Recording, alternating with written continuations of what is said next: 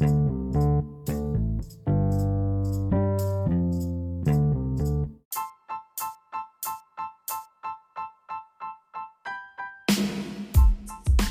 hablaremos sobre las fuerzas a distancia. Para comenzar, una fuerza se entiende como todo aquello que es capaz de deformar un cuerpo de modificar su estado de reposo o de movimiento.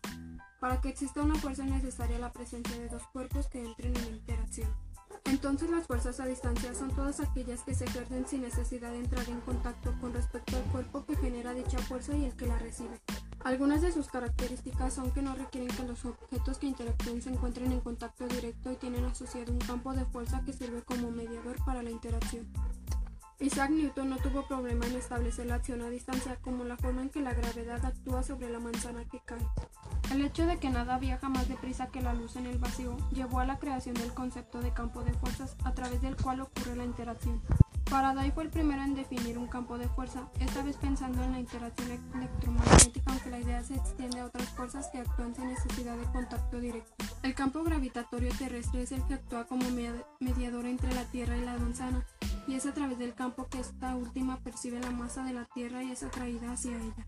Algunos autores prefieren llamar a las fuerzas de distancia como fuerzas de campo, siendo el campo una entidad vectorial relacionada con la fuerza y a cargo de establecer la interacción entre los objetos en cada punto del espacio. Ejemplo de fuerzas a distancia. Fuerza gravitatoria es la fuerza que da origen a la aceleración de gravedad. Se presenta debido a la atracción que ejerce la Tierra sobre todos los cuerpos que están en su cercanía.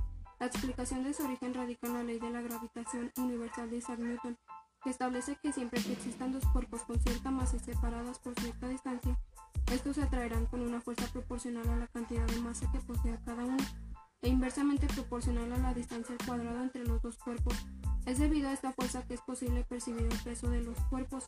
La fuerza de gravedad se manifiesta poderosamente a escala cósmica. Gracias a ella el Sol mantiene a los planetas y demás objetos del sistema solar en sus respectivas órbitas. Fuerza eléctrica. Siempre que se tenga dos o más cargas eléctricas aparecerá entre ellas una fuerza eléctrica según la ley de Coulomb.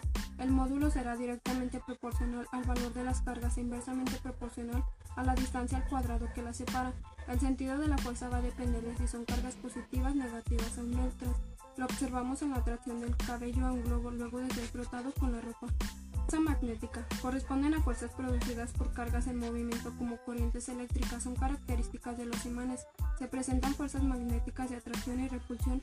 Como todos lo sabemos, la brújula es un claro ejemplo. Fuerza nuclear. Estas fuerzas no son observables, pero tienen la importante misión de mantener cohesionado el núcleo atómico.